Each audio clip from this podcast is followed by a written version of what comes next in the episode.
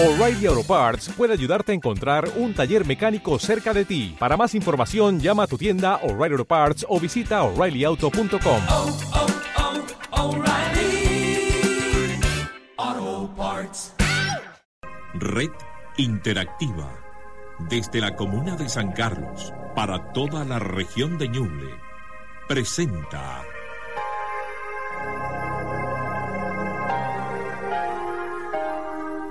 La voz de las sombras. Un espacio de conversación en donde analizaremos rigurosamente los misterios y sucesos paranormales que nos rodean. Creado y conducido por Marco Albial Venegas. Acompaña Juan Carlos Salinas.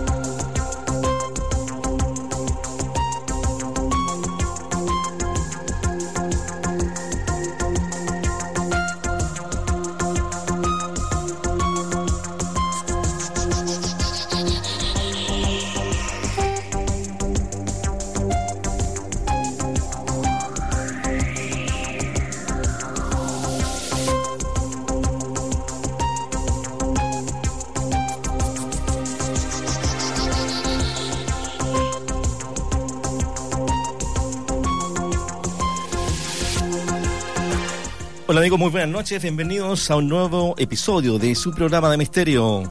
Aquí comienza la voz, la voz de las sombras.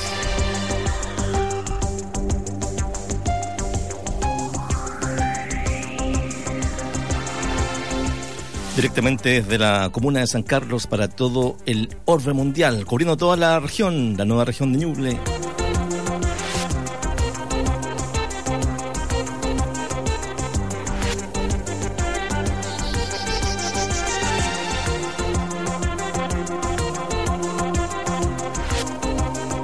Esta noche bastante acompañados en el estudio porque tenemos un amigo que nos visita de Chillán eh, y también, por supuesto, con eh, nuestro colega en el misterio, Juan Carlos Celina. Muy buenas noches, Juan Carlos. Espero que estemos bien. Hoy día se nos viene un programón, así que todo el mundo orejas, muchas orejas hoy día.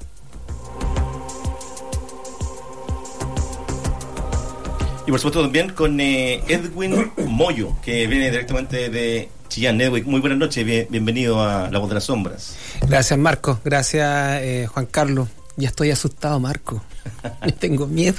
Se nos viene un programa hoy día bastante crítico, ¿cierto? Bastante peleagudo, como podríamos decirlo en un término coloquial, ¿cierto? Que tiene que ver con, con, los, con los demonios. Pero antes, por supuesto, los saludos de rigor. Quiero enviar un cariñoso saludo para mi mujer que está allá, mi señora en Chillán, quien prontamente va a tener eh, una intervención. No es muy delicada, pero todas las intervenciones eh, son eh, de cuidado. Así que le envío un cariñoso saludo, un beso gigantesco para Mabel, que está en Chillán, Mabelita, y junto a Catalina, que por supuesto siempre están escuchando ahí la voz de las sombras.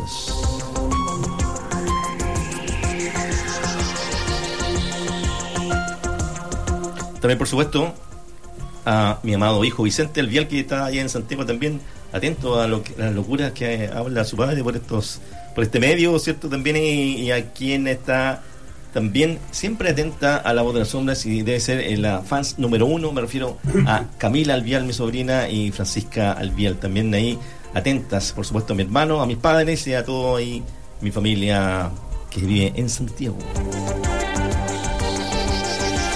Amigos conectados por acá, también encontramos en Facebook, ah, en Facebook digo, acabamos de, de anunciar que íbamos al aire.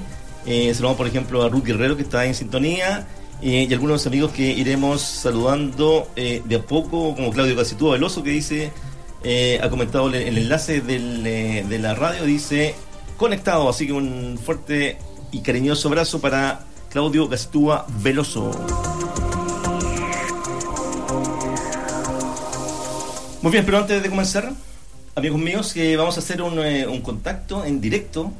Vamos a cambiar un poco ahí el tercio de, de la música, porque tenemos conectado en línea a nuestro amigo am, Gabriel Gutiérrez. Eh, Gabriel, muy buenas noches. Hola Marco, eh, gracias por la invitación. ¿Cómo estás, Gabriel? ¿Cómo estás? Eh, supimos que eh, has estado haciendo algunas eh, investigaciones eh, por acá, por, eh, por la octava región, ¿cierto? Me gustaría que, que nos comentaras un poco y, te presentaras para que nos digas eh, y, y el público te conozca, eh, para saber quién es Gabriel Gutiérrez. Hola Marco, eh, soy Gabriel, eh, soy ingeniero. eh, desde la infancia muy adepto al tema eh, de exploración urbana documental eh, y en sus oportunidades también eh, especial énfasis en el tema paranormal. Encanta el tema de, de investigar eh, lugares eh, eh, emblemáticos, antiguos, ruinas, eh, investigar sobre los orígenes y en especial eh, investigar de forma científica todo lo que es relacionado con lo paranormal. Correcto. Gabriel, eh, estuviste haciendo un, em, una investigación acá en, en la octava región, ¿cierto? Eh, Claro. Que tiene que ver con, eh, con, con las minas, ¿cierto? Una- con una- unas minas abandonadas eh, y también unos edificios. Cuéntanos, ¿en, en qué sector anduviste y cuál fue tu experiencia sobre eso? Mira, eh, originalmente el plan eh, teníamos cuatro lugares donde poder realizar la investigación.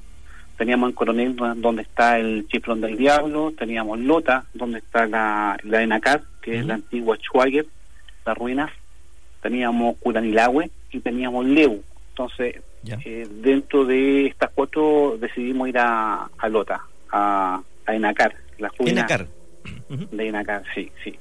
Empresa Nacional del Carbón, entiendo.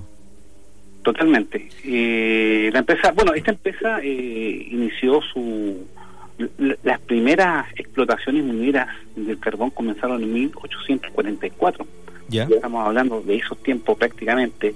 Enacar comenzó ya a funcionar jurídicamente ya en 1921, Ujú. impulsada por eh, Matías Cousiño, que era el, el dueño en, en, en aquellos tiempos. ¿Ya?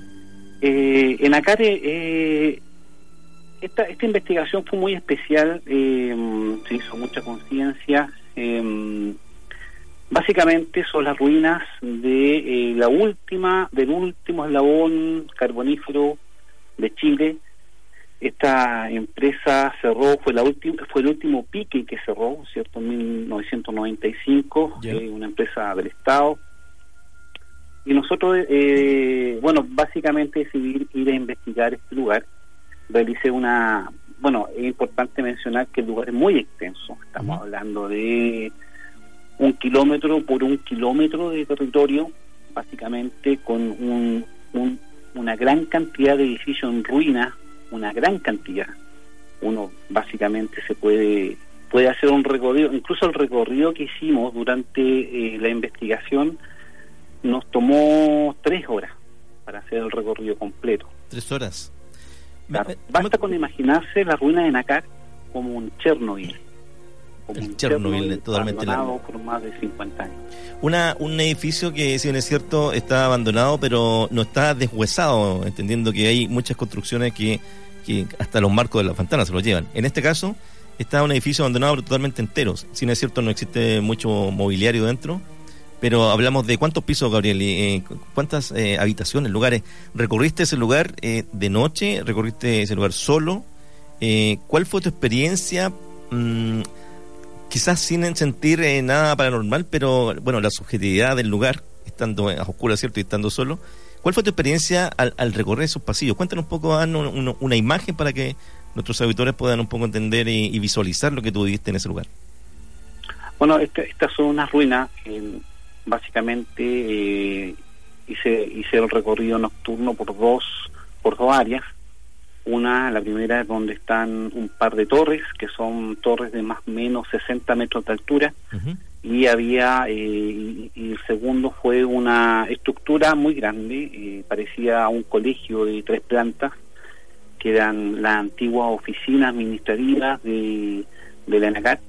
Estuvimos ahí eh, de noche, es un lugar sin, eh, sin electricidad, sin, sin agua potable, es un lugar en ruinas, eh, pero hay un cuidador en ese lugar. Entonces, eso permite que no exista mucho robo ni, ni, ni gente que vaya a hacer eh, desastre. El ambiente de, este lugar, eh, una vez que entramos nosotros, eh, yo fui con un colaborador, eh, básicamente tuvimos que depender de cámaras con visión nocturna y con iluminación infrarroja para poder eh, desplazarnos de los, en los lugares. A nosotros al entrar nos recomendaron ir al subsuelo número uno, donde eh, habían eh, todo el sistema de, calenta- eh, de calentadores de agua industriales, básicamente.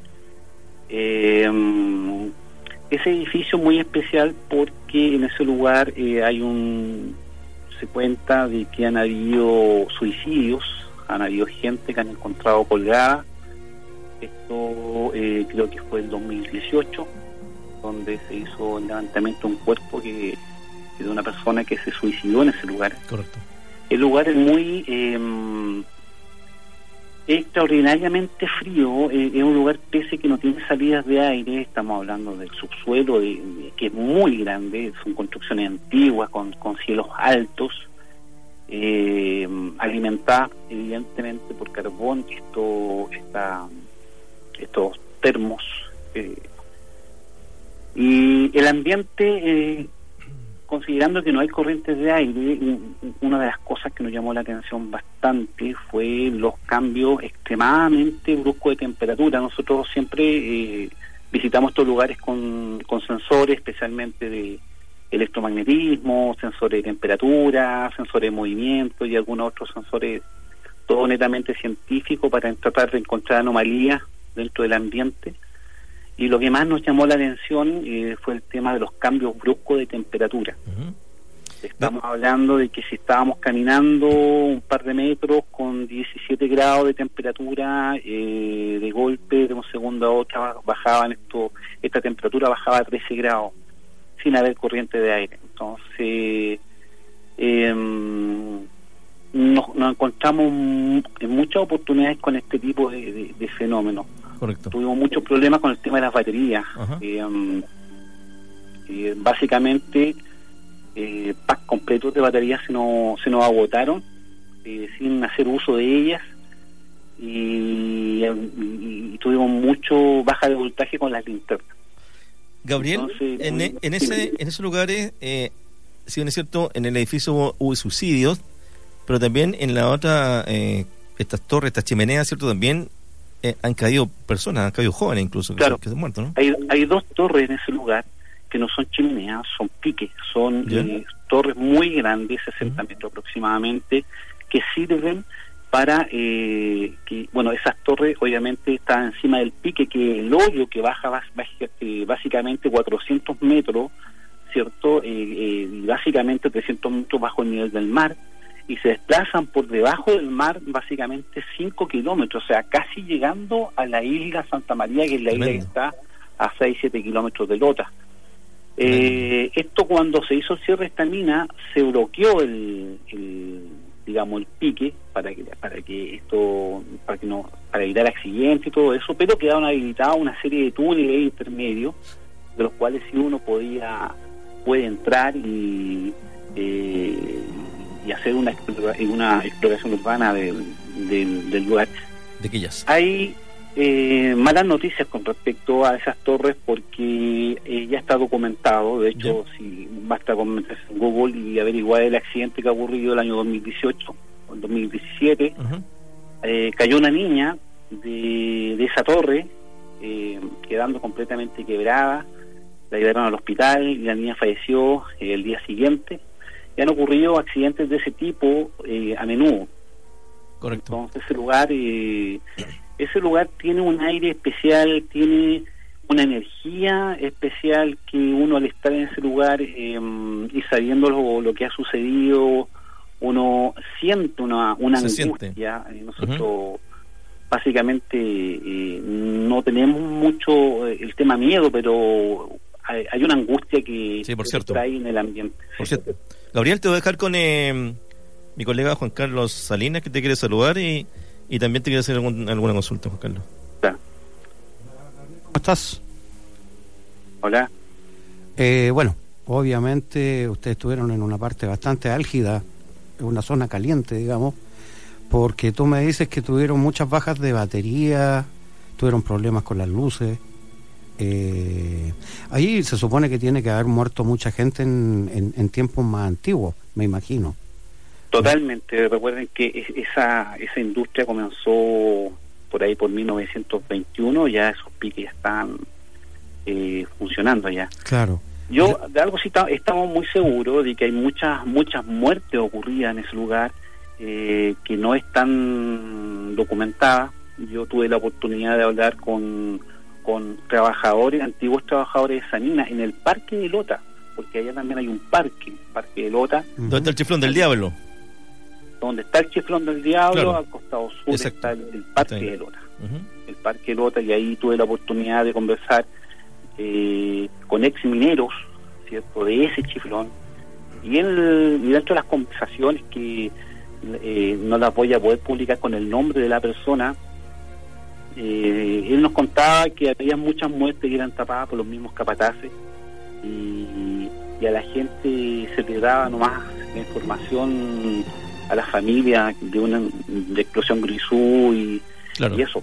gas. De hecho, hay, hay documentación, hubo un accidente muy grande en esa mina, en, esto fue el 1950, donde murieron prácticamente 40 mineros, y yo fui al cementerio de Lota, y fui a ver esa, fui a ver a- donde estaban enterrados esos mineros, estuvimos ahí un, momento eh, dándole un minuto de respeto, y ahí estaban 40 lápidas en el cementerio de Lota, todas con el mismo día de fallecimiento, el mismo año, la misma fecha. Eh, eso fue fuerte para nosotros al ver que los accidentes quedan en la historia y uno puede, y uno hoy en 2019 puede estar ahí y, ver eh, eh, en el cementerio las cicatrices que dejó todos esos todos esos accidentes que ocurrieron en, esos tiempos. Terrible, Gabriel. De hecho, un, un, un, eh, un lugar eh, bastante cargado, ¿cierto? Eh, con, con, eh, con es- esa energía, ¿sí, ¿no es cierto? De pronto no se captan en los aparatos electrónicos como, como grabaciones, eh, ¿cierto? O, o imágenes en fotografía o en video, pero sí se siente eh, esa carga eh, emotiva del lugar, un, una- un lugar de historia que te está entregando una, cantidad eh, de energía importante de lo que fue, ¿no? Eh, Juan Carlos. Sí, te quería hacer una consulta. Eh, bueno, obviamente tú tienes que haber ido con algún un aparataje de máquinas importantes, me, me parece. Eh, ¿Lograron sacar alguna, no sé, si hace psicofonía, alguna foto, un video? ¿Lograron hacer algo así? Nosotros eh, realizamos investigación científica, básicamente. Nosotros somos no, no, no utilizamos, por ejemplo, mediums para, para el tema investigativo. Somos básicamente ciencia dura, utilizando instrumental. Eh, llevamos cámaras de visión nocturna, llevamos iluminación especial, infrarroja, ultravioleta, eh, llevamos sensores que los fabrico yo mismo, sensores de electromagnetismo, sensores de movimiento, llevamos eh, sensores de variación térmica, que eso fue el que nos sirvió bastante a nosotros para detectar estos cambios bruscos de temperatura. Son sensores de temperatura que lo que buscan son esas variaciones bruscas y nos dice cuánto fue esa variación, en qué momento ocurrió. Y hicimos eh, psicofonías, ¿cierto? Esta psicofonía, bueno, esta investigación fue hace muy poco, básicamente fue eh, este fin de semana, este sábado, que pasó hace poco. Sí, sí. Entonces tenemos una gran cantidad de recopilación de información y, de esto y del análisis serio que debemos hacer no- nos toma por lo menos un mes para tener listo el video con el análisis de la evidencia. En primera instancia, eh, en temas de psicofonía, eh, no encontramos, digamos, manifestaciones, no, no, no encontramos evidencia sustentable. Eh, en los sensores de movimiento el- y los EMF tampoco logramos obtener, eh, digamos, eh, evidencia sustentable. Eh, en visión nocturna eh, nos queda todo el tema de análisis del video y análisis de la psicofonía, porque uno la psicofonía la escucha en el momento, pero no basta con eso, uno tiene que meter esa información al computador y, y analizar con gráficos. Y hay que dejarla que madure un poco la psicofonía. Así es. Eh, tanto madurar no, sino que hay que dedicarle tiempo para hacer un análisis serio de todo el tema de, de la psicofonía. Hicimos psicofonía con una con un con un principio que se llama la caja fantasma, que es un aparato básicamente que es una radio que por medio de eh, electrónica se le obliga a hacer saltos de emisora La Spirit Box. rápida y es un método que se utiliza para para poder captar voces o respuestas inteligentes a preguntas hechas en vivo. Entonces, ese es un tipo de psicofonía. También hicimos psicofonías tradicional, que con una grabadora, cuando nosotros realizamos una pregunta, esperamos un, un minuto eh, en silencio, esperando respuesta y posterior eh, eh, a eso se realiza el levantamiento de la información y se hace el análisis posterior. Gabriel, vamos a vamos a dejar eh, que analicen los audios, vamos a dejar que analicen los videos, ¿cierto? Y que, por supuesto, te vamos a dejar invitado para, para la próxima oportunidad, el próximo programa, el próximo miércoles posiblemente, para que nos puedas eh, compartir eh, cualquier eh, mm, eh, testimonio que puedas eh, haber registrado, tanto gráficamente como audible. Así es que te agradecemos el contacto. Eh, sabemos que existe un- una nueva una nueva sesión que se va a realizar ahí el, el próximo mes y ojalá podamos asistir a acompañarte a- para ver debe ser un lugar maravilloso eh, y, y- y posiblemente estemos como te digo ahí contigo así que eh, desde ya un, eh, un fuerte abrazo y te damos las gracias Muchas gracias, Marco. Eh, Juan Carlos Fue un gusto, un gusto de conocerte, escuchar tu experiencia. Tiene que haber sido muy enriquecedor, así que te felicito. Muchas gracias, amigos de Voz de las Sombras. gracias Gabriel un abrazo estamos en contacto Hasta luego, gracias.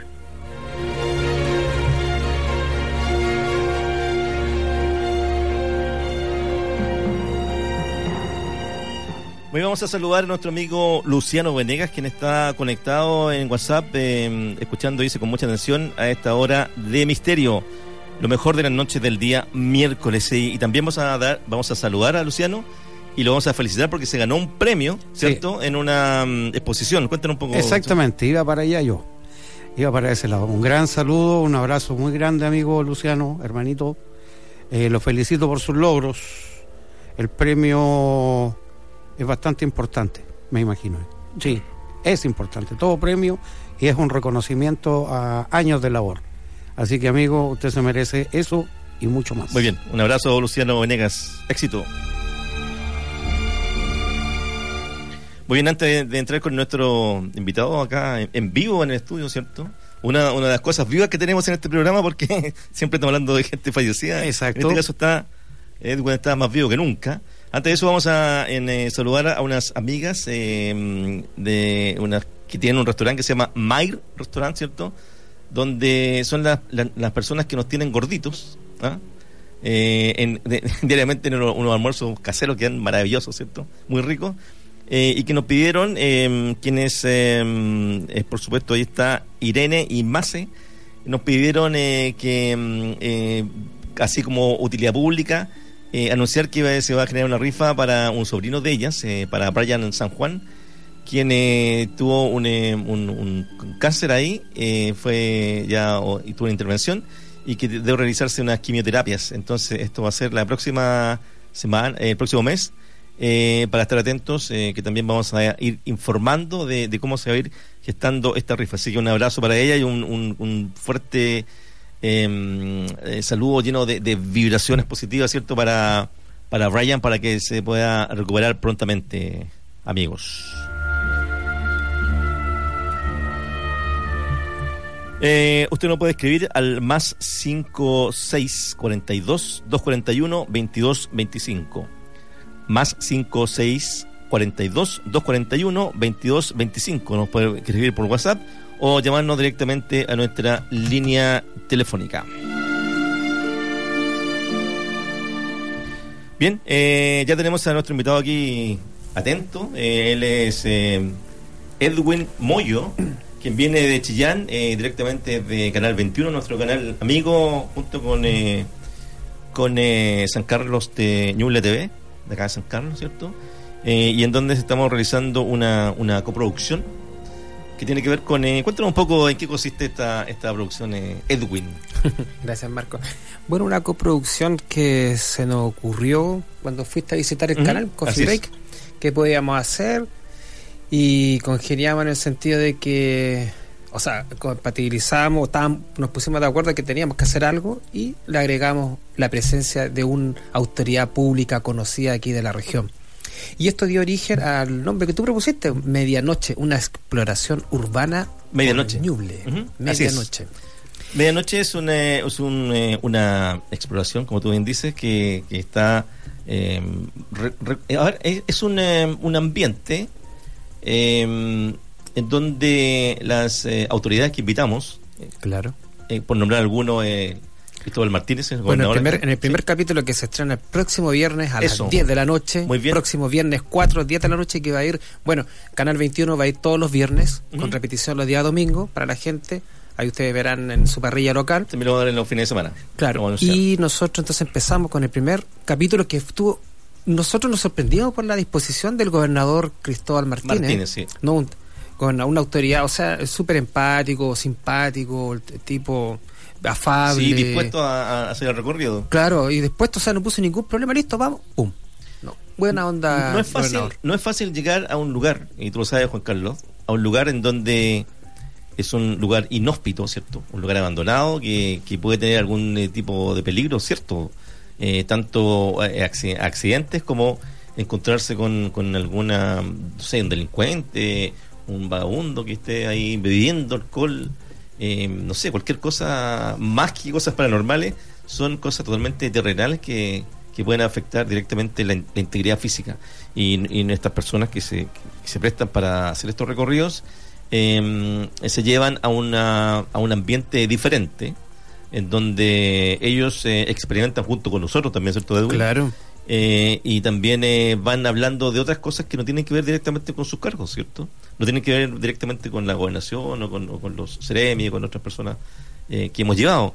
Eh, entonces eh, lo sacamos de ese contexto y se ve realmente a la persona tal como es, ¿cierto? La, la humanidad del, del- del- de la entidad gubernamental. Sí, por claro, de este funcionario público que en definitiva se entrega a esta aventura, a esta exploración, como tú lo señalas, esta exploración urbana y que el primer, eh, primer localización, o sea, el primer eh, Locación, que, locación. perdón, Mm, ¿sí? locación fue la discoteca esta abandonada de los restos que quedan de las encinas. Las encinas. Y Ah, por suerte él la había conocido, había ido cuando chico, entonces se acordaba, tenía eh, recuerdos de, ah, en este lugar estaba tal parte, está aquí, eh, así estaba la cocina, la discoteca, bueno, era chico, de haber tenido 10, 11 años parece. Sí, era adolescente cuando fue una fiesta ahí de... Pero en de- definitiva, claro, asociaba los recuerdos que tenía con el lugar, así que estuve, no, ideal, ahí fue, pero impecable el, el gobernador. Y después fuimos a otro lugar que está, unos edificios abandonados que están en calle Rosas, en Chillán también, Rosas con eh, Arturo Prat. Claro. Ahí fuimos con, eh, con Daniel. Daniel Sepúlveda, director Sepúlveda. regional de Corfo, y que Exacto. también fue tres periodos concejal por Coehueco. Exacto. Y él eh, justamente también había También. vivido un periodo en ese... Claro, había vivido en, a mediados de no los sabíamos 90, claro, sin no. saberlo, fue Mm. una, una suerte la, lo que se nos, se nos dio, pero en general todas las autoridades, o sea, ningún problema. Bueno, y son capítulos que obviamente no todo va a estar radicado en Chillán, sino que vamos a salir a, Exacto. a diferentes partes. Bueno, el próximo va a estar grabando aquí en San Carlos, vamos a ir al cementerio, Sí. todo esto de noche, para que Sí. la gente se haga una idea, ir con la autoridad, con el funcionario público, de noche, con linterna y sin, no sé, sin escolta, sin... basta- a ver, puede que de repente nos acompañe su periodista, pero eso y nada más. Correcto. Vamos acá, acá a hacer un contacto para poder eh, ir a las, eh, al cementerio de San Carlos junto con nuestro amigo Juan Carlos, quien va a llevar su linterna, su linterna mágica esta que se comunica con la, con la entidad eh, supuestamente fallecida, eh, Juan Carlos. Exactamente, un portal. Es un portal. Eh, ¿En serio al cementerio? Eso queremos, ¿sí? Sí, Queremos. pues. Estamos buscando locaciones. También eh, vamos a hablar ahí si podemos ir a, la, a, la- a esta casona de Santa Rosa. Vamos a ir a la casa del doctor Benavente en Ningüe también. Claro. Tenemos Oh. varias lo- eh, locaciones fuera de Chillán que queremos eh, ir con, eh, con personeros, con, eh, con, con- y con Ceremi y por qué no algún alcalde también de- del lugar, ¿no? Claro, que un alcalde aquí de la región de Ñuble que nos quiera acompañar, están cordialmente invitados. Tenemos por lo menos 12, 15 capítulos pro- ahí abocarnos, claro, proyectado proyectado. para la- O sea, tres meses para difundir esta esta experiencia, esta exploración urbana que es medianoche, que, va, que como les reitero nuevamente, eh, vamos a estar eh, yendo de noche, a partir de las 8, de la no, de- ¿qué es? no, de las 10, 11 de la noche, ya estar, ir al lugar, al recinto, ir a grabar y ahí a sorprendernos. Ahí. Para justo en la medianoche, ¿cierto? Una, hora bastante bastante mítica, así como a las 3 de la mañana. Las tres. La hora Eh, muerta. La hora muerta, eh, en donde ahí se abren ciertos portales y pueden pasar algunas cosas. eh. Bueno, hay algunos algunos eh, personas que, que lo toman así muy a la, a la ligera y van como si estuvieran en el living de su casa, Claro. pero otros también eh, tienen esa, esa ese temor realmente subjetivo, estar en un lugar, claro, eh, medianoche en el cementerio, recorriendo entre medio de las lápidas, ¿cierto? Eh, a- a- el- la vez que fuimos la semana antes pasada, había una, una luna maravillosa que alumbraba Sí. todo el cementerio, era un espectáculo hermoso, amigo Juan Carlos. No me lo imagino, pero creo que voy a andar por ahí dando vueltas. Sí, No, pero- hay que ir, hay que ir. En todo caso, eh, todo esto con respeto, siempre yendo con respeto a los lugares, ya sea al cementerio, eh, cuidando de no pisar nadie, tampoco yendo a tomárnoslo para la risa, o sea, esto es algo serio Sí, por que supuesto. nosotros nos tomamos y que la autoridad también lo, lo hace la persona que nos acompaña. Con mucho respeto, nada para la risa, porque tampoco el entorno tampoco lo da, o sea, para andar No, no, no. bromeando. Lo que pasa es que, lo que pasa es que en, en el contexto del programa, eh, como es un recorrido liviano, ¿cierto? De pronto hay alguna una, una broma entre medio que otro, pero es un poco para romper el hielo de Claro. este recorrido de cierto de noche, que no sabemos dónde vamos a terminar. Pero, pero es, es interesante, muy interesante, una- un proyecto bastante simpático que estamos desarrollando. Medianoche, eh, ¿dó- ¿cuándo sale nuevamente, Edwin? El ¿Cuándo sale próximo viernes, Canal viernes 4 a las 10 de la noche por Canal 21 y por Canal San Carlos TV. 21? Ñuble TV. Ñuble TV, perdón. Vamos a estar en ahí dando el primer capítulo que empezamos, como le reitero, con el gobernador de Punilla, don Cristóbal Martínez, que se portó el después con nosotros. Se Correcto. entregó a la aventura. Y en general, la, la- todas las autoridades que hemos estado grabando, porque ya tenemos los capítulos ahí, Sí. tenemos un stock ya de capítulos Está listos. Cristóbal Martínez, gobernador. Está Daniel Sepúlveda, Daniel director regional de Corfo. Y eh, Patricio Huepe. Patricio Huepe, concejal de Chillán y ex gobernador de la provincia de, Bien. de Ñuble. Así vamos a ir viendo otras personas. Ojalá alguna mujer ah, para que se asuste. ¿ah? Sí, pues en eso estamos. Estamos haciendo los contactos, produciendo ahí con alguna Ceremi o gobernadora. Sí, muy bien. Sí, gobernadora Sí, seguro. sí, seguro. Bien.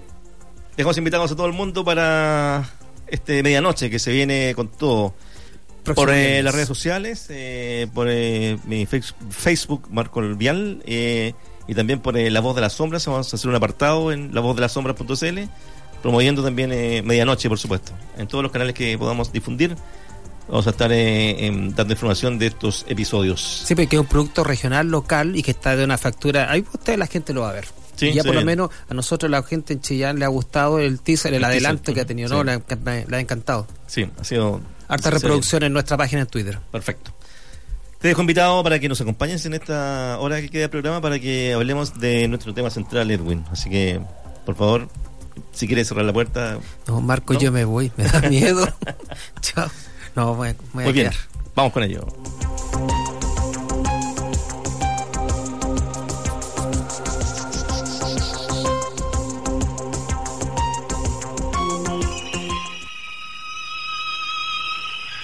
الله أكبر الله أكبر.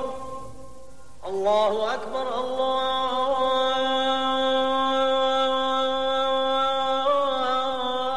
أكبر. أشهد أن لا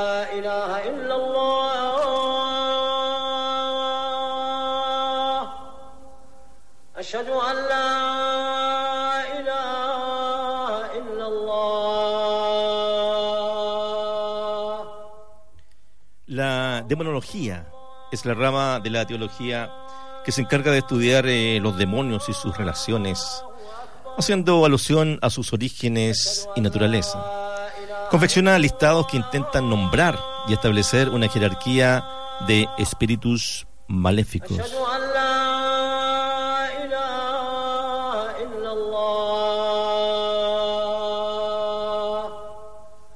La manifestación más importante de la demonología cristiana occidental es el Maleus Maleficarum de 1486, del latín martillo de las brujas, de los dominicos inquisidores Jacob Springer y Eric Kramer, que demuestran la existencia y el poder de la brujería como parte integral de la fe católica y de un peligro real para los fieles. Ofrecen en su tratado toda clase de formas para reconocer y procesar a una bruja, convirtiéndose así durante tres siglos en el manual para procesos de brujería.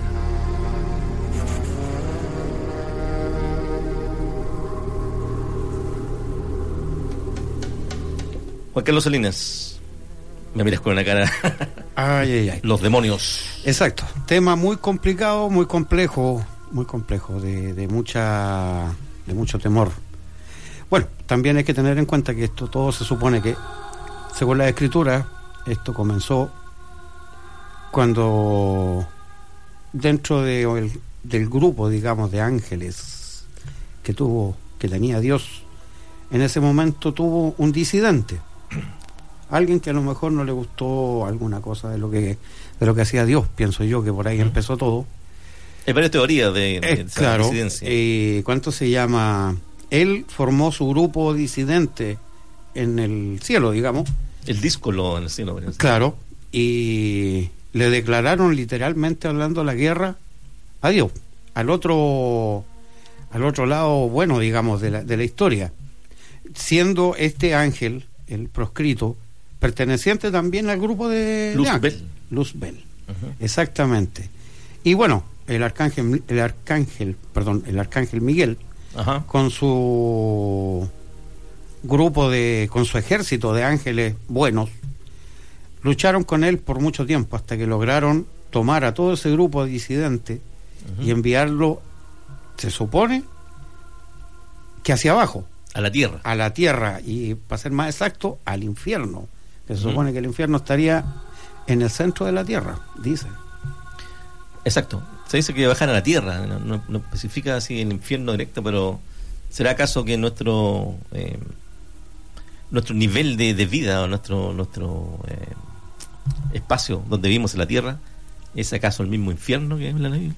Para muchos yo creo que esto dentro de, de lo celestial que puede ser, eh, si tú lo analizas, eh, haciendo un paréntesis, es algo que está creado a la perfección. El mundo está creado perfecto. Está todo hecho para que se combine con algo. Eh, todo es una cadena. Eh, un ciervo es muy bonito, pero a la vez alimenta a un animal, a un carnívoro. Y seguimos en ese, en ese estado. Entonces, para algunos es lo perfecto, lo- pero para otros, en muchas cosas de la vida, esto también tiende a ser lo contrario. Tiende a ser el infierno en vida. Edwin, ¿qué es para ti el demonio, el diablo? Bueno, para mí representa lógicamente algo maligno, como lo es el diabólico, que da miedo, que, y que igual también impone respeto. Claro. ¿Entiendes? Bueno, a mí me cuesta creer un poco, soy medio escéptico, Ujú.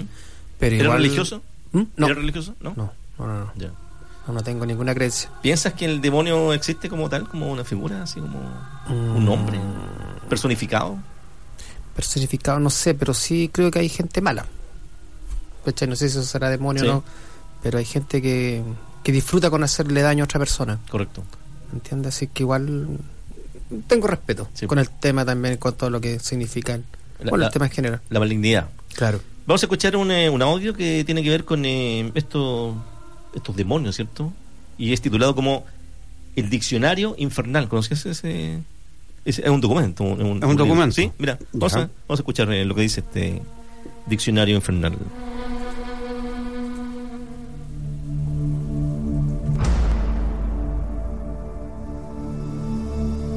La demonología es una rama de la teología que se enfoca en estudiar a los demonios, sus orígenes y sus facultades.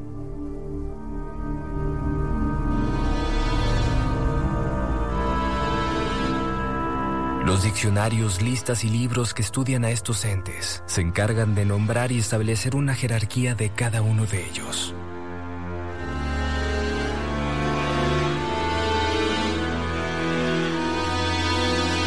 La mayoría de estos compilados tienen como fin almacenar el conocimiento suficiente para aquellos que tienen la facultad de invocar a estos entes. Por eso muchos de ellos incluyen instrucciones para invocarlos.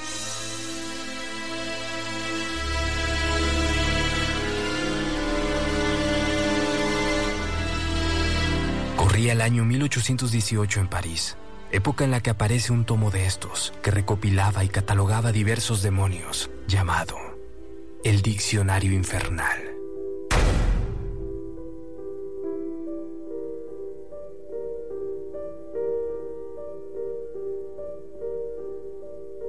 Su autor, el ocultista, demonólogo y escritor francés, Jacques Auguste.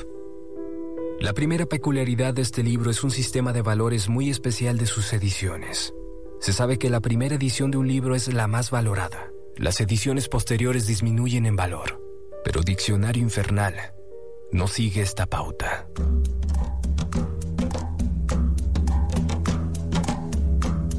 La sexta edición impresa en 1863 es la edición más codiciada, ya que es la única edición que contiene las famosas ilustraciones. Una edición que incluye 69 ilustraciones del pintor también francés, Louis Le Breton.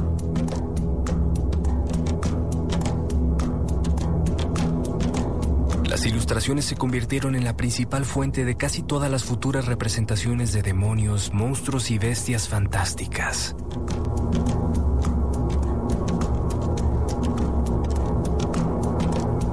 El tomo está repleto de historias detalladas de la jerarquía de cada uno de estos seres, incluyendo además figuras históricas relacionándolas con el pensamiento ocultista y demoníaco, como Napoleón o Nostradamus, e incluso el reconocido y prolífico escritor romántico, Sir Walter Scott.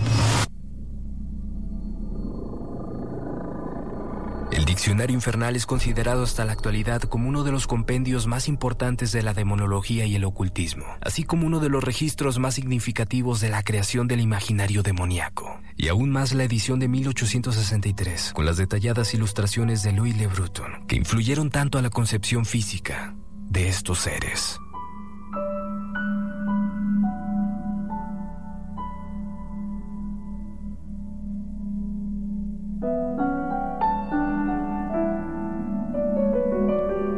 Quieres echar un vistazo a este mítico libro, en la descripción de este video encontrarás un enlace que te llevará a la versión digital.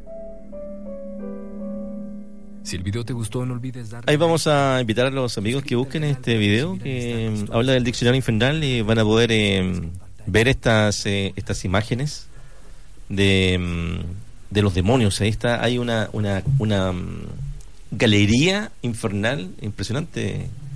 Juan Carlos, eh, Sí. nu- nuestro amigo Luciano Venegas debe conocer eso, eso, eso. Todos los otros personajes que hablan acá de esto, ¿no?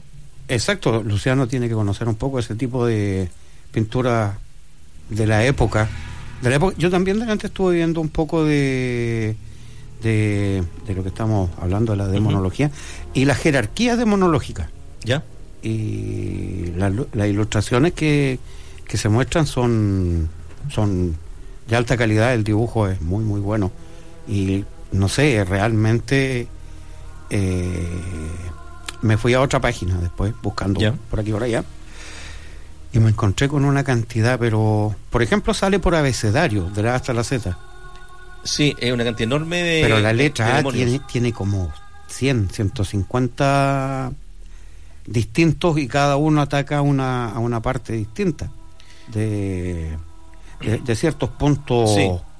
eh, Como los pecados capitales. eh, claro, básicamente sería como los siete pecados capitales. Ujú. Mira, Básicamente. eh, se habla de legión, de, de legión demoníaca, la- esa cantidad de demonios, puesto que en, en algunos pasajes evangélicos, ¿cierto? Bíblicos, hay uno, por ejemplo, que en el Evangelio de Lucas, ¿cierto? Que dice que en el país de Gadara Jesús se dirige a un poseído. Y dice, eh, le pregunta, ¿cierto? Dice, ¿cuál es tu nombre? Y él dijo, Legión, porque muchos demonios habían entrado en él. Te cuenta que dentro, y nos vemos en, en la, en las películas así de Hollywood donde, donde aparecen estos, eh, estos poseídos, ¿cierto? Y de pronto eh, es como que el sacerdote tiene que identificar qué demonio está poseyendo a ese, a ese endemoniado, ¿cierto? Poseído claro, para poder exorcizar y tiene que mm, de alguna forma eh, obtener el nombre del demonio para que lo pueda exorcizar y sacar, que bueno, eso significa sacar del cuerpo nuevamente al infierno, ¿no? Exacto, eso es lo primero que, por ejemplo, uno, bueno, todo el mundo vio El Exorcista, eh, yo creo que es un clásico, está hecho de, de una historia real. Eh, no sé qué tan directa sea con lo que uno vio en la película, de que esta chica se le daba vuelta la cabeza y caminaba para atrás. Bueno, no sí, sé. esos efectos. eh, Eh, eso yo creo que ya es más para la, para el, para el para la situación. Pero dentro de todo, por ejemplo, aparte de esta película, eh, también hay otra que es Constantine, hecha por sí, Kenny Reeves. Kenny Reeves. Y lo primero que hace, que me di cuenta en casi todas las películas que he visto yo, es dime tu nombre, ¿a qué demonio me dirijo? Dime tu nombre. Sí. Y con un Y- espejo lo sacaban, ¿no? Claro, en Constantine lo sacaban con Sí. un espejo. Eh, y acorde al nombre que diera el, espíritu, el, el demonio, él como que mentalmente sabía ya, a él tengo que atacarlo por este lado, De por aquel lado. Claro, porque cada, cada demonio, digamos, le teme a un, a un santo en sí. Ah, ok. Va, va como ligado con un santo. Claro, o sea, eh, su némesis. Ah, correcto. Su némesis. O sea, por ejemplo, no sé, por decirte algo, Belcebú, el demonio Belcebú, que, es- que ataca la envidia, Sí, el primero. Exacto. Eh, él está ligado que su archienemigo, digamos, eh, podría ser, por ejemplo, eh, Santo Tomás, Por decir algo. por decir algo. Cada correcto. uno tiene un, un santo que es eh, su contra, él no, no combate con él. Y de aquí me acuerdo mucho, mucho, mucho, mucho, conversando con, con Álvaro Skipper de España, que él tiene, cuando entra, siempre hemos tocado este tema que él va a una discoteca. Y yo te conté la última vez que este famoso demonio, Sí. porque ahí se hizo una ouija, la ouija quedó abierta y salió un demonio en ese portal. Y le tomó un cariño, odio a Álvaro con tendencia de matarlo. O sea, Ajá. tanto como, entre comillas, puede decirse que igual lo ha protegido porque se ha salvado eh, por algún motivo.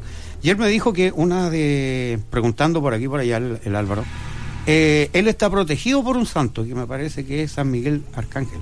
Ya. Y ese fue el que echó al demonio al... Al infierno, o sea, al- la bajó- legión, la legión de, de demonios. de demonios la bajó al infierno. Entonces, por eso que eh, Álvaro Skipper, cuando habla, siempre que llega a una parte, y a esta parte donde llega casi siempre, que tiene muy buenos resultados, siempre la primera psicofonía que sale de él, ándate. Siempre lo echan, siempre lo echan. ¿Por qué? Porque el demonio no, por la protección que tiene el de este ángel, no es tocable, digamos. Correcto. Él ha tratado de hacer de todo, pero no, no hay caso, no. Ve en tu cabeza, proyecta esta imagen, mira, del Evangelio de Mateo, que dice también, eh, tiene una versión única de, esa misma historia que hablamos anteriormente de Jesús. Dice, y cuando él llegó al otro lado del país de Jerjesa y se encontró con dos hombres poseídos por demonios, venían furiosos de sus tumbas, haciendo que ningún hombre pudiera pasar por aquel camino.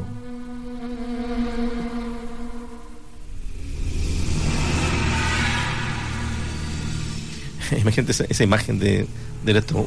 Porque son, en el fondo son una especie de suerte de zombies. ¿no? Claro, Si lo, lo tra- traspolamos lo- a estos tiempos. Exacto. Lo otro también que hay que tener en cuenta que alguna persona que por, por ese motivo en ese tiempo tuviese una discapacidad o fuera, por ejemplo, alguien que tuviera, por decirte algo, epilepsia, que para ellos era una enfermedad Ah, claro.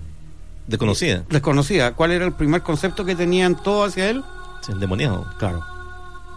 Puede darse en algunos casos que realmente, bueno, hay, hay, hay, eh, exorcismos aceptados por la Iglesia, por el, por el Vaticano. Mira, esto tiene mucho sentido con lo- que tú acabas de mencionar, de, de que está esa suerte de, de bestia negra de cada demonio, ¿cierto? Claro. Eh, En el sentido de, de- hay un ángel que lo que, que como que lo controla. Exacto. Porque dice, mira, eh, en este eh, otro otro pasaje bíblico, eh, en, en Hechos, eh, 19, 13, 20, debe ser así como lo- los versículos, yo no sé nada de la Biblia. Dice, siete hijos de Seba intentan expulsar malos espíritus, diciendo, en el nombre de Jesús, a quien Pablo predica, yo te ordeno salir, le dicen estos, estos muchachos. Pero no tienen éxito porque los demonios no les reconocieron. No reconocen en ellos ninguna autoridad. Pues le responden, a Jesús conozco y sé quién es Pablo, pero vosotros, ¿quiénes sois? ¿Te cuenta? O sea, los demonios no asumían el nombre de los... No le daban ninguna potestad para que los pudiese expulsar a Claro, esos jóvenes. claro que sí. Solamente a Jesús y a, y a- y a Pablo. Y a Pablo, en- en claro, este que exactamente. tiene bastante sentido lo que tú dices. Sí. Edwin, ¿has visto... ¿Te gusta el cine de terror? eh? ¿Ves películas de ese tipo? ¿Qué Yo opinas? ¿Viste El no Exorcista? las he visto, he visto El Exorcista, Sí. La Profecía, la 1, ¿Ya? eh, la de Kubrick, El Resplandor, ¿Ya?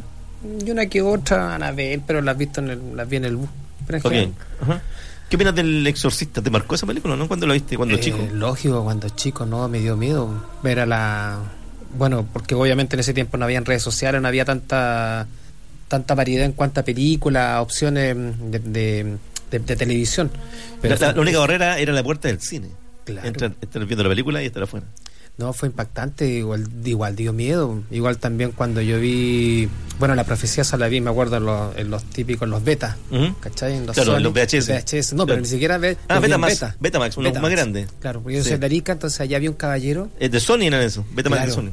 y arrendaba, él era un, un blockbuster, un Ah, claro. blockbuster ahí medio pirata. Ajá. Y me acuerdo que mi papá, eh, ahí él tenía su pyme, ¿cachai? Entonces tenía una parte atrás en la, en la casa Sí. donde colocaba unas bancas y hacía función de noche. Ah, ok. Entonces yo era chico, tenía como 11, 13 años y me metía a esas películas. Y ahí vi eh, la profecía y vi también la naranja mecánica que me marcó. O sea, para una persona de 13 años de Arica, Ver esa violencia. ver esa violencia y toda la música y lo que conllevaba. Sí. No, pero me dio miedo el, el exorcista y la profecía. Y después, y la otra también que me dio miedo fue el resplandor. El resplandor, sí, Sí. hay, un, hay una. Hay una, un miedo psicológico en el resplandor. Sí, no, me dio bastante Siempre miedo. va a pasar algo. Esa, Ese- ese es el peor terror. Esas niñas que aparecen ahí tomadas de la mano. Claro, Claro. el peor terror es el psicológico. eh. Pero en general ahora, y ahora, ahora que mira que tuve mi hijo, me he puesto más miedoso. ¿Ah, sí? Sí, no me gusta el película, no me gusta nada. Te, te da, te da temor un poco la salida de medianoche, ¿no? La que hemos hecho. Sí, le tengo respeto. Sí. No, la primera me costó, ¿cachai? Cuando fuimos a las encinas, porque Sí. uno no sabía, como tú contabas, con quién nos íbamos a encontrar, Mm. si había una persona. Hay, un, hay un peligro de fondo ahí, sí hay, se nota que es como eh, un, un redil de personas que van a, a dormir, a tomar. Sí, claro, claro. Pero. ¿sabes qué? No había rastros de nada, ni de ropa, ni de cerveza, de nada. Nos, nos sorprendió gratamente. Ah, Había una, una, una, una cebolla, una cosa, que- pero casi como de muchos, Ah, muchos días. Todavía estaban ahí las papas y la cebolla. Sí, sí, Sí, cuando que con- con- Sí, sí. Pero de verdad, nada más, nada sucio. Igual que también, bueno, donde sí tú encontramos más suciedad, obviamente fue en nuestro edificio abandonado. Sí, ahí- ahí- decíamos Chernobyl por una cosa de, de, ahí de las ruinas. sí, de la imagen. Pero pero en general nada del otro mundo y no encontramos ningún ninguna persona. Nosotros también teníamos miedo de que nos pudieran robar los equipos, Mm, Sí, claro. Sí, por supuesto. pero no, no hubo ningún peligro respecto a eso. Pero Siempre te hace temor. Igual con cierto respeto, ¿cachai? Mm. Entrar a esos lugares. Nunca para la risa, nada, no. Con respeto. Pero como te decía tu pregunta, claro, igual me dieron miedo en esa época las películas. Era chico, como te decía, primera vez que uno se encontraba con ese tipo de temática. No, Sí, por Miedo. cierto.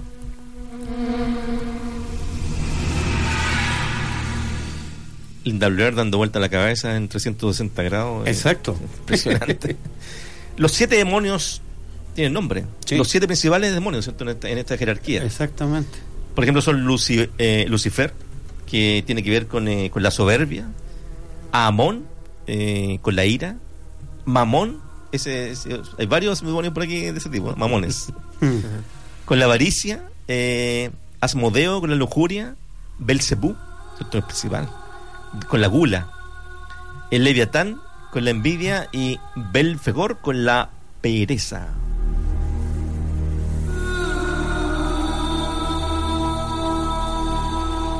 Escuchamos de fondo la base de, del- de la, una de la- uno de los temas centrales de la película La Pasión eh, de Cristo. Oh. Suena bien, ¿no? Sí, Sí. de Martin Scorsese, que estuvo aquí vetado en Chile. Ujú, Así es, sí. Sí, pues un problema y que era un sueño. Bueno, ahí deja, deja abierta esa parte de la película. Claro. Bien, pero vamos a escuchar algunos audios, lo que les gusta a nuestros auditores. Audios, por supuesto, ¿de qué puede ser? eh, ¿Qué crees tú que traje algún audio, amigo Juan Carlos? Ay, a ver. Sorpréndeme, Cristiano, sorprende. ¿Te suena el nombre de Annalise Michael? Annalise Michael. O a lo mejor eh, el exorcismo de Ro- Rose. Emily Rose. Emily Rose. Sí. ¿Te suena ahora- más ese? Ahora sí. Bien. eh, Ahora sí. El exorcismo de Emily Rose estuvo orientada en un hecho real. Que tenía que ver con, eh, por supuesto, con, eh, con Annalise um, Michael.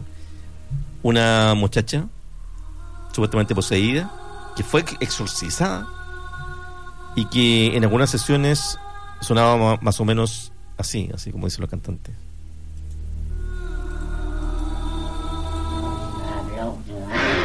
Barbara Weigand. Von wer ist das? Und die Barbara, die Barbara Weigand wird Anneliese helfen. Glaube ich die Jungfrau befehlig, dir sagt die Wahrheit. Der Namen des Brauchers. Sie wird dir helfen für Maria empfinde mich aus allen deinen Segen für.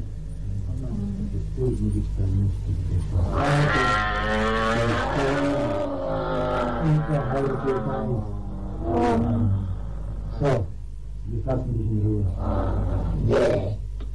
Ja, Niro.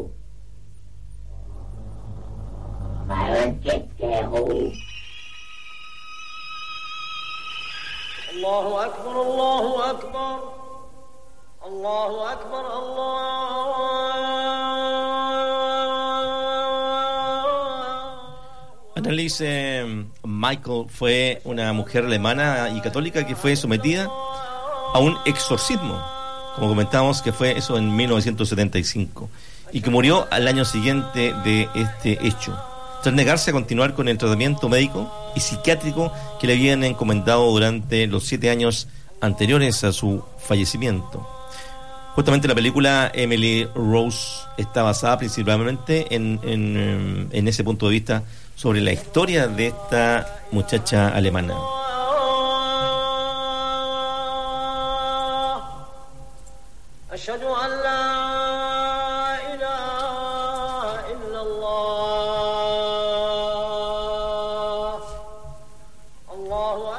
También se dice que los, em, los demonios eh, tienen algunas cualidades, cuali- cualidades, digo, pueden hacer algunas cosas. Eh, por ejemplo, em, según la descripción de, de algunos pasajes bíblicos, en la Biblia, tanto en el Antiguo Testamento como en el Nuevo, hay una cantidad impresionante de alusiones a demonios, ¿cierto? Sí. A, a- a demonios y a, y a exorcizados ahí también. Exacto. Por ejemplo, se dice en estos pasajes bíblicos, se puede eh, desmenuzar ahí que los demonios son espíritus, primero, que pueden aparecer visiblemente, los podemos ver, pueden hablar, pueden ejercer a voluntad lo que quieran hacer, demuestran inteligencia, tienen emociones, reconocen a las personas. Te das cuenta que eh, en el pasaje anterior ellos dicen, a ti no te, no te conozco, eh, pero sí conozco a, A Tomás. a Tomás y a, a Jesús. A Jesús. Por ende, los demonios los están viendo estos personajes, Claro. ¿cierto? Claro. Lo que te decía yo, que cada cada demonio, digamos, tiene su su némesis, tiene su, su enemigo. Su enemigo. Por Claro. ejemplo, mira, Leviatán. El Leviatán. Leviatán, Sí, dice. sí, sí. También es, es el príncipe de los serafines, Ya, que tienta a los hombres en la herejía, oponiéndose a San Pedro. correcto. Exactamente. Todos tienen su, su, su como te digo, su némesis, su el que el que los detiene. Uno de los principales eh, demonios, ¿cierto? En el estado de estos eh, siete príncipes del infierno, los que mencionamos anteriormente, Sí. está, por ejemplo, el primero y el, y el, y el más eh, poderoso, por decirlo de alguna forma, el que tiene mayor grado, es Belcebú, que, que se confunde a veces con el propio Satanás, Sí. ¿cierto? Sí, porque muchas veces acá dicen, ah, el diablo, mandinga, Belcebú. También lo así. Claro, lo pasan por un puro nombre. Correcto. Pero este, es- este es parte de los demonios de los siete Claro, cada uno tiene su, su, ¿cómo se llama? Su jerarquía. Ujú. Y de hecho, este es, es el más antiguo, ¿cierto? y representa el pecado capital de la gula, como decíamos anteriormente. Pero su nombre deriva de, mm, del vocablo Ba al un término despectivo que los hebreos emplearon para burlarse, de hecho, de que los templos donde se adoraba esta figura, ¿cierto? Estaba repleta de moscas. Es por eso es llamado el eh, Belcebú como el señor, de las moscas. Hay una película de eso. El señor de las moscas, señor de las moscas. Ah, sí, pero eso es una isla. Sí, pero, Sí, pero de unos niños, sí. Pero te- alguna referencia tendrá con este Me imagino, claro. Mira, lo que decías tú recién también. Aparte de eso, dice que era el príncipe de los serafines. Solo por debajo de Lucifer, de Lucifer, Belcebú, junto con Lucifer y Leviatán, fueron los tres primeros ángeles en caer. Ya. Tienta al hombre con orgullo y se pone a San Francisco de Asís. Perfecto. Mira, eh, yo tomé la, en la cajita de los recuerdos, tomé un... eh, La caja de Pandora. de Pandora. Encontré, dije yo, exorcismo, demonio. Empecé a buscar ahí en la cajita por, el- por letra, ¿cierto? Que están clasificados todos. archivos. Exactamente. Encontré un trabajo que hicimos por allá por el año mm, 2010, me parece, 2011. ¿no? Ah, ya, ya. ¿Ya? Hicimos un, eh, un radioteatro pro- propio que tiene que ver con un caso excepcional que le ocurrió a una persona que estaba dentro de mi familia. Una poseída, tal cual. Sí. Una mujer que era casada con un primo y que de pronto comenzó a tener algunos am, eh, conductas bastante extrañas.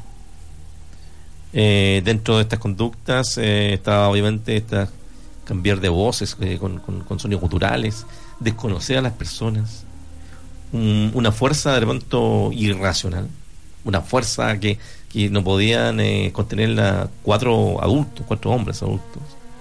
Em, temas con el crucifijo, con gusanos que aparecían en su habitación.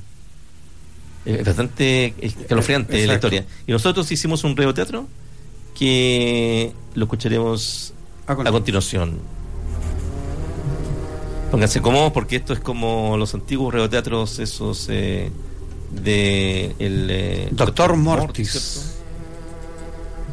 Ahí vamos.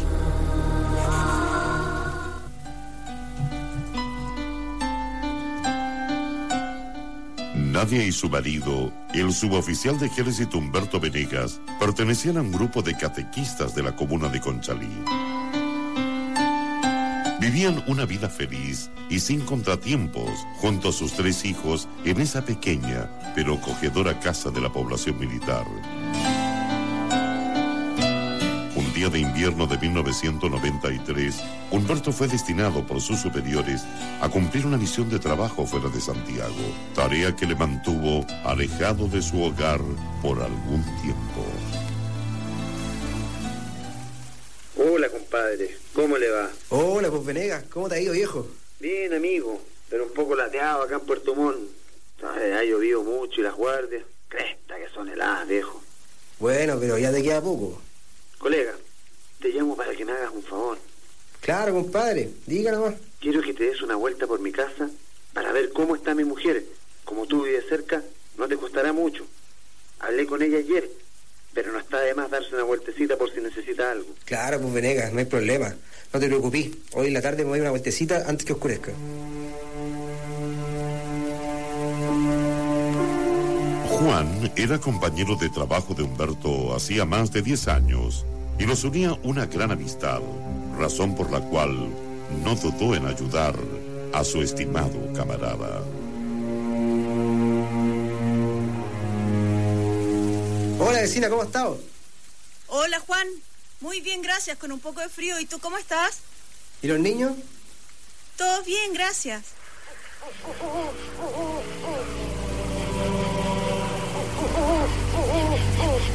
Oiga, Nadia, ¿qué pájaro ese que está en el árbol de su patio? ¿Dónde? ¡Eh! ¡Qué raro! Nunca lo había visto. Y es todo negro. Parece... El hombre no continuó. Era realmente inquietante aquella figura. Oscura, agazapada, acechante. Más que un ave, parecía una horripilante gárgola traída de una siniestra catedral gótica. Bueno, debe ser algún cuervo o algo parecido. Ya, vecina, entre y cierra bien las puertas y ventanas. Esta noche parece que se viene muy fría. Saludos a los peques, buenas noches.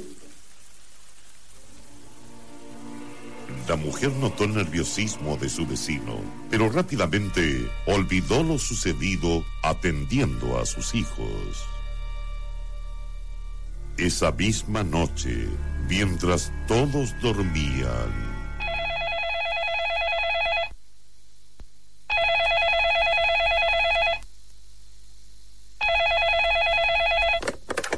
Aló. ¿Qué vamos a llevar? Ay, ¿cómo se les ocurre molestar a esta hora, idiota?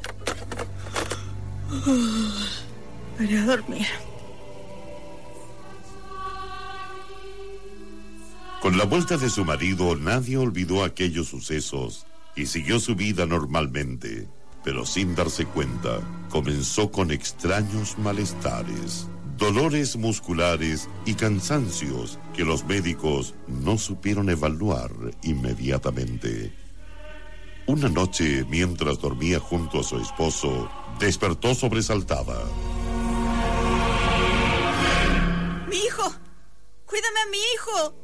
¡Mi hijo! Nadie, mi amor. ¿Pero qué te pasa?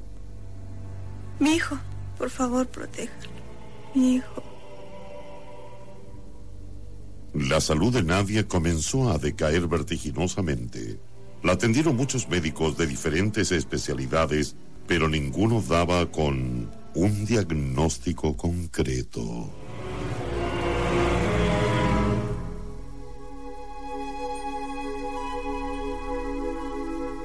Señor Venegas, hemos realizado toda clase de exámenes a su mujer, pero todos están dentro de los rangos normales. Creemos que ella está cayendo poco a poco en una complicada depresión. Le recomiendo que visite a este psiquiatra. Aquí le voy a dar su dirección y su teléfono. Él atiende ahí en Providencia, en la calle Luis Taledo Ojeda. Está muy cerca del metro. No es que ella esté loca, no me malentienda, por favor, pero él sabrá qué tratamiento seguir. Muy bien, doctor. La verdad es que ya no sé a quién acudir. Ella cada día está más decaída. Adiós, señor Venegas. Que le vaya muy bien. Verá que tendrá muy buenos resultados. Luego de la visita al especialista y sin tener mejores resultados, Humberto, totalmente desorientado, comenzó a desesperar. Una tarde, una viejecilla que tenía fama de curandera le comentó. Humberto, a tu mujer le hicieron mal. Estoy segura de ello. Yo creo que no tienes que buscar en la medicina. Tienes que buscar otra alternativa, que son las oraciones. Haciendo las oraciones vas a realmente sanarla. Tienes que orar siete días. Junta a tu familia y rezan siete días seguidos. Porque esto es algo malo, muy malo. Las oraciones le van a hacer muy bien. A la semana siguiente, Venegas citó a varios familiares a su casa para realizar una cadena de oración. Por la señal de la Santa Cruz de nuestros enemigos, líbranos Señor Dios nuestro, en el nombre del Padre, del Hijo y del Espíritu Santo. Ocho o diez personas oraban en el living del inmueble junto a Nadia y su esposo. De pronto, la mujer se incorporó repentinamente, apartándose del grupo.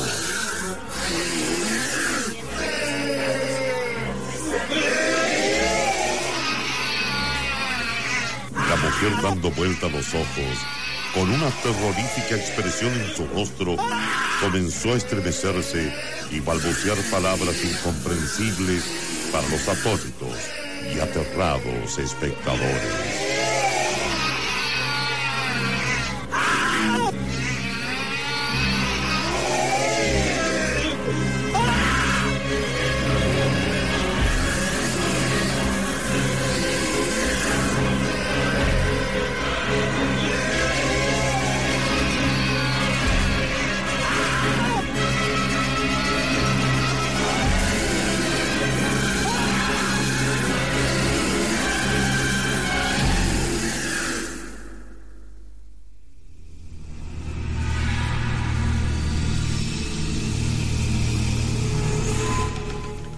Ahí estaba el caso de.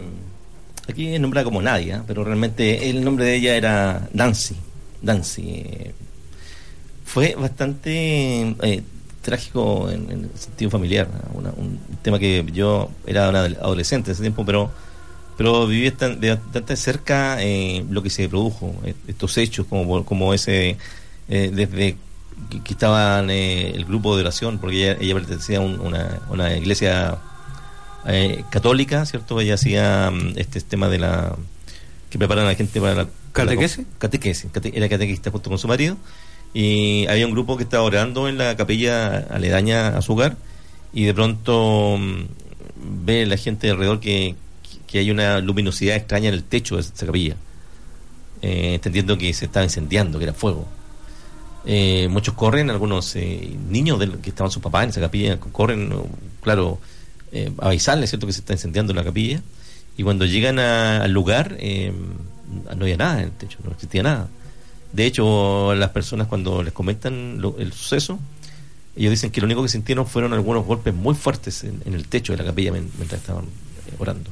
Entonces, si, si bien es cierto, eh, la parte ahí médica dice que eh, fue una bacteria que se, que se incorporó en el cerebro que fue secando de alguna forma este cerebro de esta niña, eh, pero hay hechos eh, concretos de, de estos fenómenos totalmente inexplicables que rodea- rodean el caso. Entonces, ahí, ¿cuál es, realmente el hecho? O sea, hay, hay, hay acciones paranormales dentro de esto. Se escuchaban también en la misma eh, casa, eh, puesto que mm, ya como el, hombre tenía que salir a, trabajar, eh, las mismas familias van cuidando a esta, a esta mujer, ¿cierto? Y la van llevando de casa en casa eh, para tener eh, cuidados que, que requería.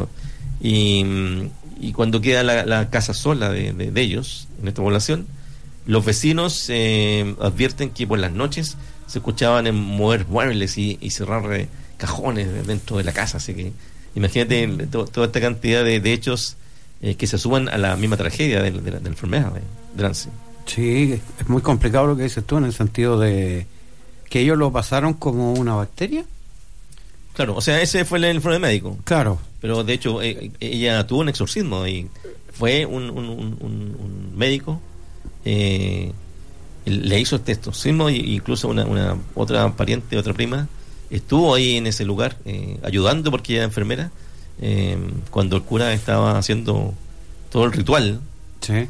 eh, y ella solamente que entendía algunas palabras en, en latín de este ritual. O sea, se hizo un ritual de Ah. exorcismo además en ese episodio.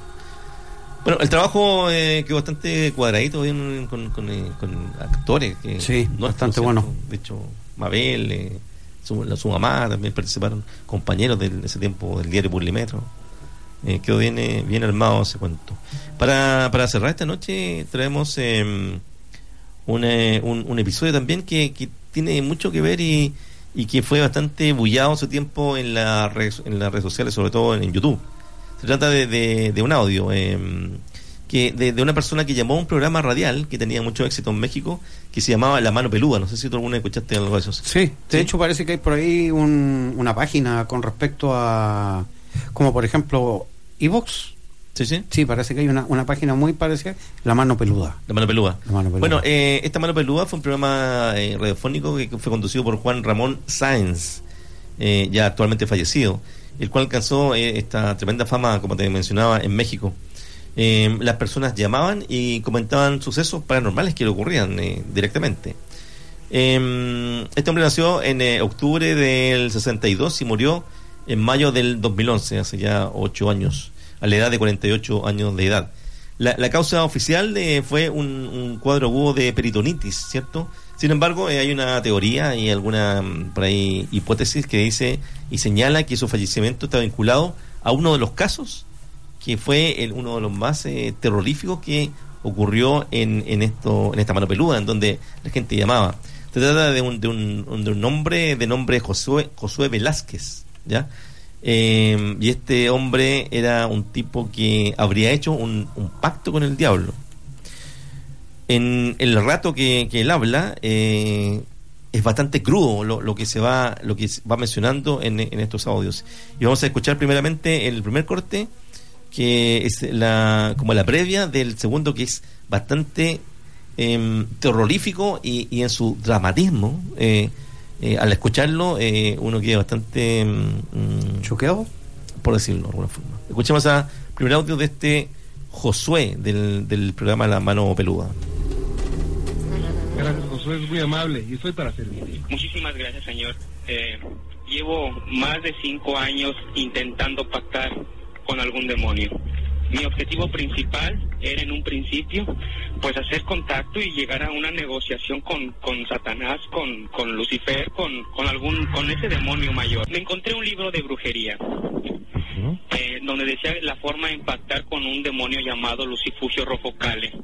Si uno lograba hacer contacto con este demonio que estaba bajo el dominio de Satanás o de Belcebú o de Lucifer o cualquiera que sea el nombre de este, podía pedirle tantísimas cosas como bienes materiales. Mi objetivo principal era en un principio tener dinero. Tardó como año y medio, señor, en que obtuve mis primeros resultados. Eh, yo en una oración donde yo estaba verdaderamente desesperado, eh, me corté las venas. Eh, era parte de un rito y, y invoqué el nombre de, de un demonio. Este se me apareció. Yo esperaba verlo eh, con cuernos, esperaba verlo con cola, esperaba verlo eh, en esa forma eh, eh, como la, la- la conocemos. Sin embargo, se me apareció en un señor muy delgado. Era un señor negro, muy delgado, que se sentó junto a mí. Yo impactado le dije, ¿quién eres tú? Él me dijo, no que me querías ver, en una forma tan tan tranquila, señor, donde me dijo, no que me querías ver. Y yo no sé si eh, eh, tonto o qué, le dije, es que tú no puedes ser el diablo, yo no creo que te me hayas aparecido a mí. Él me dijo, no, yo no soy el diablo, yo soy... Me dijo otras cosas que no puedo decirle. Claro. Ese fue mi primer acontecimiento y ese señor me acompaña y me, ha acompañado desde ese momento hasta ahora. Me entregaron un anillo eh, que según lo que he investigado es un anillo llamado anillo de, de- del rey Salomón. Es un anillo de dominio, bajo el dominio de Satanás. A este aparecería y me podía dar cuanto quisiera. Solo que para poder eh, obtener este anillo tenía que dar un- a un familiar. Eh, eh, yo eh, dije, mi madre pues no la quiero mucho. Mis hermanos pues no, porque por eso lo estoy haciendo. Y pensé en mi abuela. Yo dije, sí, ya está grande, ya, ya vivió, ya... Entonces, este, me indicaron cómo tenía yo que hacer todo eso. Eh, y mi abuela la maté. Eh, bueno, no, no debo decirlo así. Me, me duele porque el arrepentimiento me ha llegado. A mi abuela, recuerdo que la dormí con, con formol y repitiendo las las, el- la- la- las oraciones y todo eso la, la- bueno hice lo que tuve que hacer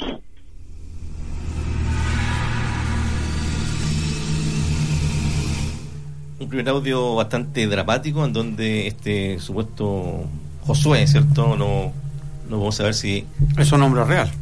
Eh, no, hay, hay algún hecho, es bastante mm, oscuro este episodio, ¿eh? de, eh, puesto que puesto que Josué eh, fue uno de los, como te decía, uno de los retos más escalofriantes de, de la historia de la mano peluda, ¿cierto? Eh, sin embargo, eh, después de, do- del año 2010, eh, luego de 15 años de trabajo de este programa, Juan eh, Ramón Sáez abandonó este proyecto para, mm, para estar en otro programa de televisión que se llamaba Extra Normal. ¿Tú lo has visto ese programa? No, no, no. En, en YouTube eh, aparece ¿Sí? muchísimo Extra, Extra Normal, sí, Normal. un programa de, de, la- de TV Azteca. Ya. Eh, pero apenas tuvo dos intervenciones en ese programa porque eh, después de eso tuvo incluso una entrevista con este supuesto Josué, en donde él le pidió que esta entrevista fuera en un bote en medio de un lago, argumentando que en los demonios por el tema, el tema del agua no podían llegar a, a- a molestarlos a, a ese bote. Y posteriormente, de- luego de este, de este episodio de, de Josué, eh, fallece eh, Juan Ramón Sáenz al, al poco tiempo. Entonces estuvo solamente dos, tempo- dos eh, programas en, en televisión, después de largo tiempo en eso. Una extraña muerte. Y muchos argumentan o piensan que, que su muerte se debió a este contacto endemoniado con, con Josué. Pero, pero antes de acabar este programa, quiero, quiero advertir a los auditores más sensibles y que ya a esta hora de la noche que se ponen ya a dormir y que están escuchando este programa, si son sensibles a lo que vamos a escuchar ahora, por favor, apaguen el receptor. Yo sé que no lo van a hacer, porque les gusta el misterio y pasar miedo, ¿no? Pero eh, es súper dramático el, eh, el, el último audio de Josué, porque tiene que ver con que él está en su casa, junto a una presencia, él describe a una mujer, una mujer sin piernas, una mujer que pulula en el aire y que lo atormenta. Escuchemos el tercer audio de Josué que es bastante crudo. Wow. Hice las advertencias como corresponde. Pertinentes. Cuando llegué a la casa, señor, inmediatamente se me, me atacó un- una mujer. Esta era una mujer a la que es la primera vez que veo y que desde ese momento está aquí conmigo. Ahorita está aquí a mis espaldas. Está con usted, ¿cómo es? Esta es una mujer blanca, muy delgada, cabello negro eh, eh, um, como a la mitad de la espalda y no tiene pies. Flota. Eh, no sé si eh, no sé si flote porque eh, la única vez que vi que no tenía pies eh, brin- brincó brincó así por para el techo y vi que el, el vestido se elevó no y, y no no no no le vi pies pues Josué, esa, esa mujer está ahorita como vigilando. aquí está atrás de mí no quiero voltear atrás porque fíjese tiene una boca muy muy grande y, y una llegua también bastante grande ¿Cuándo se va a ir? ¿Cuándo se va esa mujer?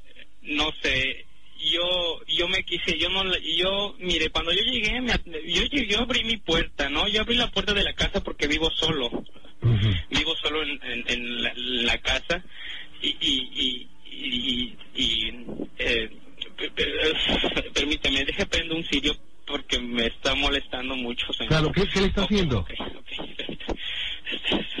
sí, eso. Ah, bueno, eh, ese me ataca, me ataca así de frente, me ahorca, me trata de, de ahorcar y me dice que qué te está pasando, qué te está pasando, por qué no entiendes, me dice, por qué no entiendes. Yo le dije, pero ¿qué te pasa? O sea, es algo a mí tan común, señor, yo ver este tipo de escenas, que, que es por eso que me refiero así con esas palabras y se los narro de esa misma forma. ¿Está atrás de usted esa mujer todavía? No, está sentada al frente de mí. Eh, me, me- eh, le explicaré, le explicaré qué, qué estamos haciendo en este momento. Bueno, en este momento ya se, se separó. Ah, se, se, se, se, fue hacia lo que es el, el- la, la, la- bueno es un pasillo ahí que lleva camina uno unos 20 metros y llega a, un- a una recámara Eh, no sé no sé dónde vaya esta persona le digo me hace oh, oh, por Dios De- oh, es que eh, hace muchas cosas y estoy un poco alterado. Fíjese que eso me está pasando algo muy raro señor. He presenciado cosas y he visto cosas de las que no me no no me he atemorizado. Y sin embargo en ese momento que estoy platicando con ustedes y, y está esta persona aquí eh, eh, es una sensación verdaderamente como nunca lo había eh, eh, este eh, escucho que me está gritando escucho que me está gritando. Yo yo tengo otro nombre que no no no no no les daré en esta ocasión. Eh, un nombre real eh, o, o sea un, un- tengo no, se están escuchando por ejemplo muchos ruidos ahorita eso es común eso no me espanta. Lo que me espanta es lo que trae en la mano. ¿Qué trae en la mano? no, espérate. Por eso, más Dios. Ah, trae en la mano un es un símbolo les no sé cómo se llama pero les explicaré cómo es. Es una punta como si fuese de flecha que trae un, ah, como si fuese una cruz cristiana invertida y en el puño trae un ojo de cristal o algo así. Yo sé que eso es muy malo porque mí me dijeron que cuando yo viera eso me iba a morir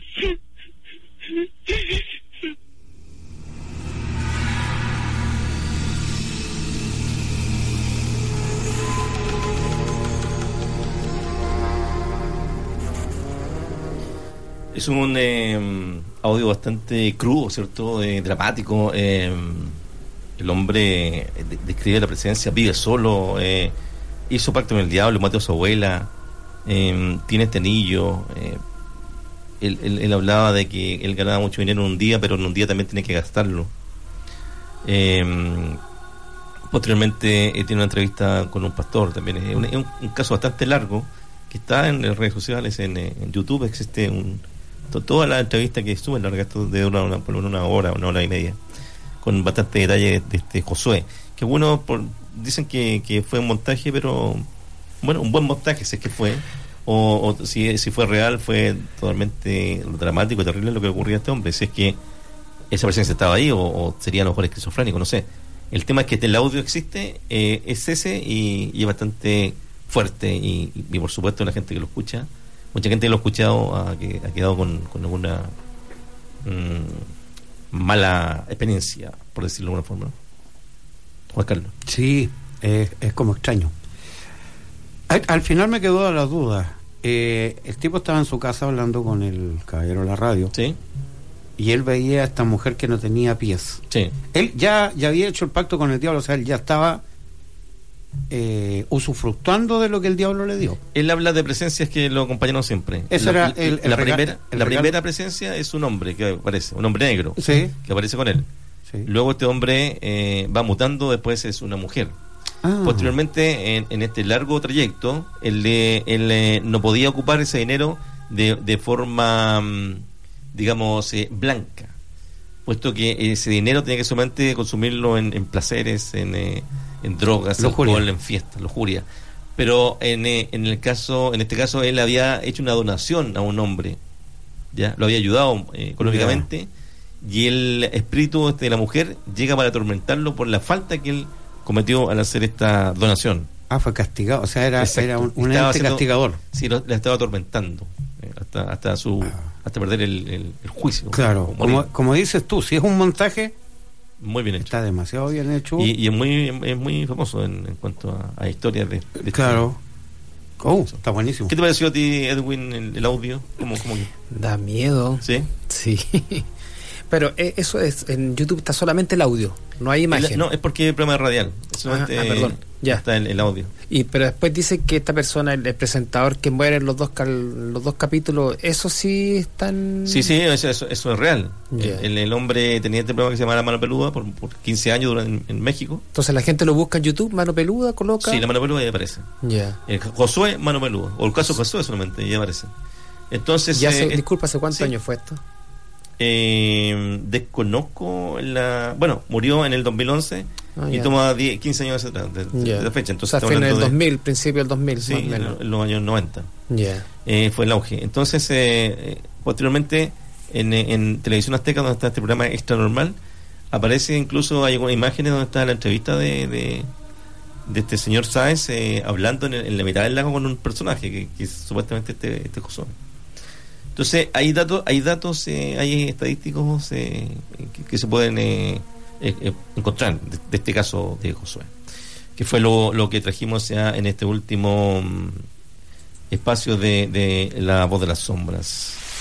Vamos a limpiar un poco la el ambiente que quedó bastante cargado acá, nuestros eh, compañeros colegas que llegan acá en la mañana, sobre todo Hernán Canales, que Son los que se- sufren. se acuesta escuchando la voz de la sombra, ¿cierto? Dice que cuando vuelve encuentra así como si tuviésemos acá un, un eh, así alguna figura, seguramente lo encontraría así con la cabeza vuelta hacia otro lado. Vamos a traer un día un muñeco, Le vamos a dejar un regalo. un regalito.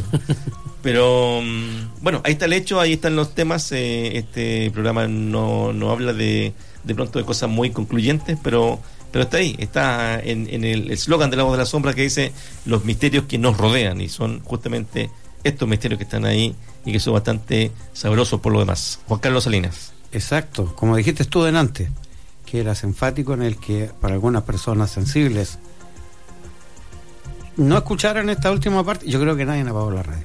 Nadie, nadie, nadie.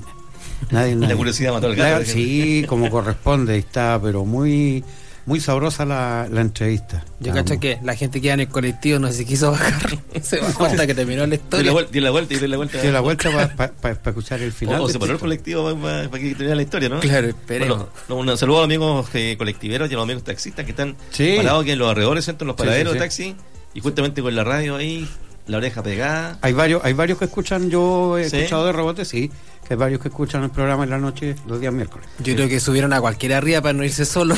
Oye, súbete, ven, acompaña. Esperando que no se le dé alguna carrera para terminar la historia. Claro. Muy bien, eh, queremos agradecer eh, la presencia de ustedes, amigos. eh, Juan Carlos Salinas, como siempre, en, eh, en el micrófono ahí eh, ve, ¿cierto? Dando su opinión y su dato certero. Por supuesto, por un lado, y nuestro amigo de Canal 21, Edwin eh, Moyo, quien viene también a promocionar nuestro programa. Nuestro programa nuestro- está producción. nuestro programa Medianoche, una exploración urbana por Ñuble. Así es. eh, Empieza vamos, este próximo viernes, viernes 4 a las 10 de la noche. por eh, Canal 21. Claro, por Canal ¿Y 21. las señales? Es Canal 21, bueno, por Mundo Pacífico, el 750 y Claro TV, Canal 41. Bueno, y también lo pueden ver cualquier persona a través del mundo, eh, vivo y muerto, por www.canal21tv.cl. Perfecto. Ahí lo está. Y por supuesto, nu- nuestro canal eh, que lo vamos a programar y vamos a dar eh, los antecedentes pertinentes eh, de mm, San Carlos Ñuble TV, ¿cierto? Que tiene que ver aquí con, con nuestra misma empresa acá de comunicaciones. Así que muchas gracias, Edwin. No, muchas gracias a ustedes, Marco, Juan Carlos, gracias. Juan Carlos. Vale, muchas gracias, el programa estuvo, pero Sí, de primer nivel, como siempre, como Y no- siempre. Y, y no se cortó la. la gracias a Dios no se cortó la luz, estaba bastante preocupado de esa historia como tiempo atrás pasó. El, o ella que anda paseándose por la puerta hace rato, vamos a ir a conversar con ella ahora. El bultito blanco. El bultito blanco, vamos a ir a conversar con ella, a ver si podemos eh, tener algún contacto. Muy y bueno, muy buenas noches a todos, espero que les haya gustado y nos vemos el otro miércoles. Dios mediante. Exacto. Muchas gracias. Este ha sido un nuevo episodio de su programa de misterio. Eso que a usted tanto le gusta, los misterios que nos rodean. La voz, la voz de las sombras. Que descansen ustedes en paz. Si es que pueden.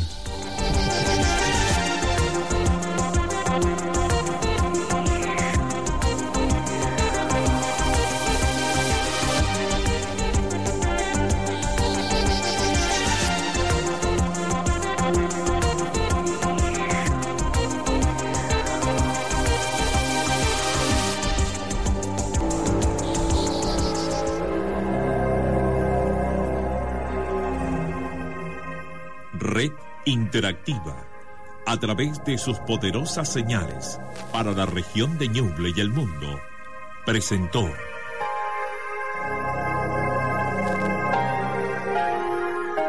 La voz de las sombras. Un espacio dedicado a conocer algo más sobre los misterios que nos rodean creado y conducido por Marco Albial Venegas. Acompaña Juan Carlos Salinas. Los esperamos todos los miércoles desde las 21 horas. No lo olviden.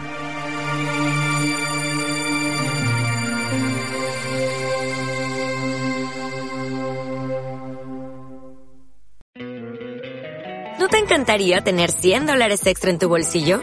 Haz que un experto bilingüe de TurboTax declare tus impuestos para el 31 de marzo y obtén 100 dólares de vuelta al instante.